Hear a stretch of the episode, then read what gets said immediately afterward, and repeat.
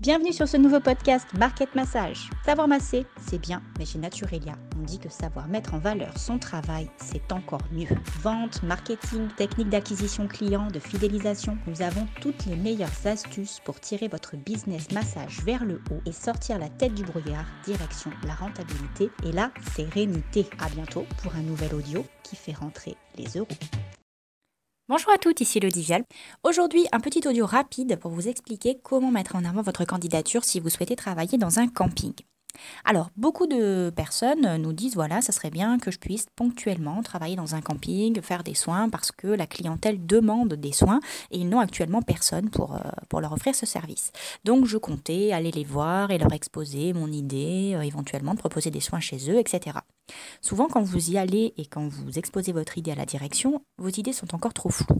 C'est-à-dire que vous n'êtes pas capable de répondre aux questions techniques qu'on peut vous poser, donc à savoir combien de pourcentage est-ce que vous voulez récupérer, euh, comment est-ce que ça se passera au niveau logistique, qui prendrait les rendez-vous, quel type d'horaire est-ce que vous mettriez en place, que faire si des clients demandent des soins hors des horaires? Qui a la responsabilité s'il se passe quelque chose euh, de problématique? C'est toutes des questions auxquelles il faut vraiment réfléchir avant d'aller exposer votre projet. Alors oui, vous pouvez avoir une super idée effectivement euh, en mettant en avant cette idée de, euh, de travailler dans un camping. Cependant, allez-y une fois que vous avez fait le tour de toutes les questions qu'on va vous poser. Il n'y a rien de pire pour un recruteur d'avoir quelqu'un en face de soi qu'on sent perdu et, et, où on se dit, en fait, elle vient, elle a le concept dans sa tête, mais euh, dès qu'on rentre dans le côté opérationnel, donc ça c'est un mot que vous allez très souvent rencontrer, donc je l'utilise dans les audios et je vous explique souvent la signification, c'est-à-dire quand on rentre dans le dur, hein, pour parler euh, vulgairement, c'est-à-dire quand on rentre dans le côté euh, concret des choses, et bien tout le côté justement opérationnel, comment ça va se passer, le comment, et bien ça les filles ont souvent beaucoup de mal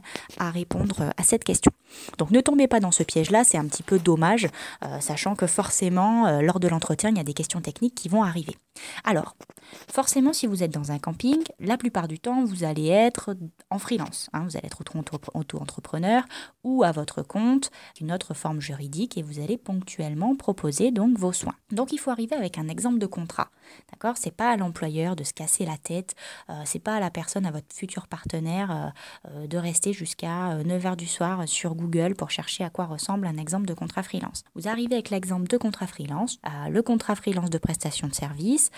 Donc essayez de devancer un petit peu les attentes, de devancer les questions, et cela donnera une image encore plus professionnelle de ce que vous faites, et vous verrez que petit à petit, le recruteur va avoir une image de vous euh, comme une personne carrée, une personne qui fait bien les choses, qui sait répondre aux questions quand on lui pose, euh, voilà, quand on lui pose, qui est capable de prévoir à peu près, bah, à raison de combien de clientes par jour, combien de paniers moyens, combien de chiffres d'affaires sur le mois, sur la saison. Ça aussi, c'est des choses que vous devez à l'avance essayer de calculer. Donc, facilitez au maximum la tâche au recruteur, euh, ayez réponse à toutes ces questions et vous allez voir que la partie sera plus ou moins gagnée d'avance puisqu'il n'aura aucune raison de ne pas vous faire confiance. Attention cependant au pourcentage que vous allez récupérer.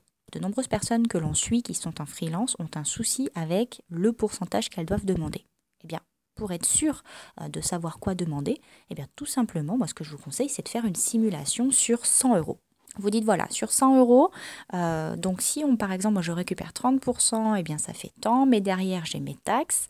Euh, voilà, donc par exemple si je suis auto-entrepreneur, ben moi derrière je suis taxée, euh, donc à l'époque où je fais cet audio, on est encore à 24,6, voilà, 24,6%, je suis taxée dessus. Après derrière, bon ben vous, vous payez la TVA, donc voilà, ça vous fait ça comme frais, etc., etc.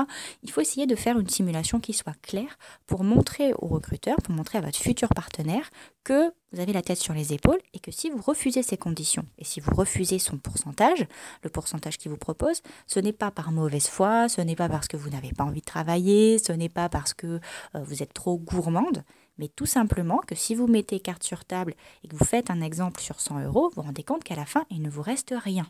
Hein, il vous reste presque rien, il vous reste 20 euros sur 100 euros, euh, c'est pas possible. Je veux dire, vous pouvez pas travailler pour 20 euros euh, euh, quand il rentre 100 euros. Il faut vraiment se mettre d'accord et montrer à la personne que vous, vous voulez bien mettre un projet en place, vous voulez bien lui donner plein d'idées, vous voulez bien lui faire une carte de soins, vous voulez bien l'aiguiller dans tout le côté opérationnel justement de comment est-ce que ça va se passer, comment est-ce que ça va être mis en place, mais que derrière, vous pouvez pas le faire pour la gloire euh, et, le, et, les honneurs. Il faut absolument qu'il y ait derrière une contrepartie financière.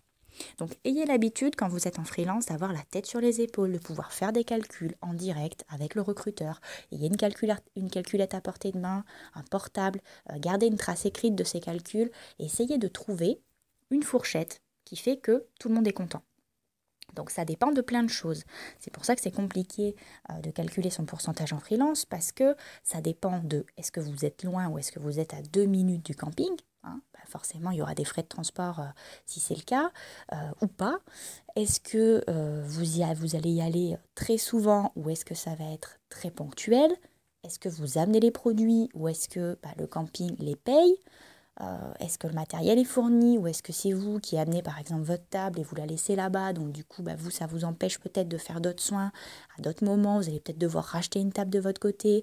Euh, essayez vraiment de trouver, euh, de lister. C'est vraiment important de lister les, les, engagements de chacun et de pouvoir ensuite faire un point clair en disant qui fait quoi, qui prend les rendez-vous, qui encaisse? ça c'est pareil, qui encaisse, c'est très important. Parce qu'en fonction des taxes, ce ne sera pas la même chose si c'est la personne qui encaisse et qui vous reverse, et vous, vous lui faites une facture, ou si c'est vous qui encaissez directement.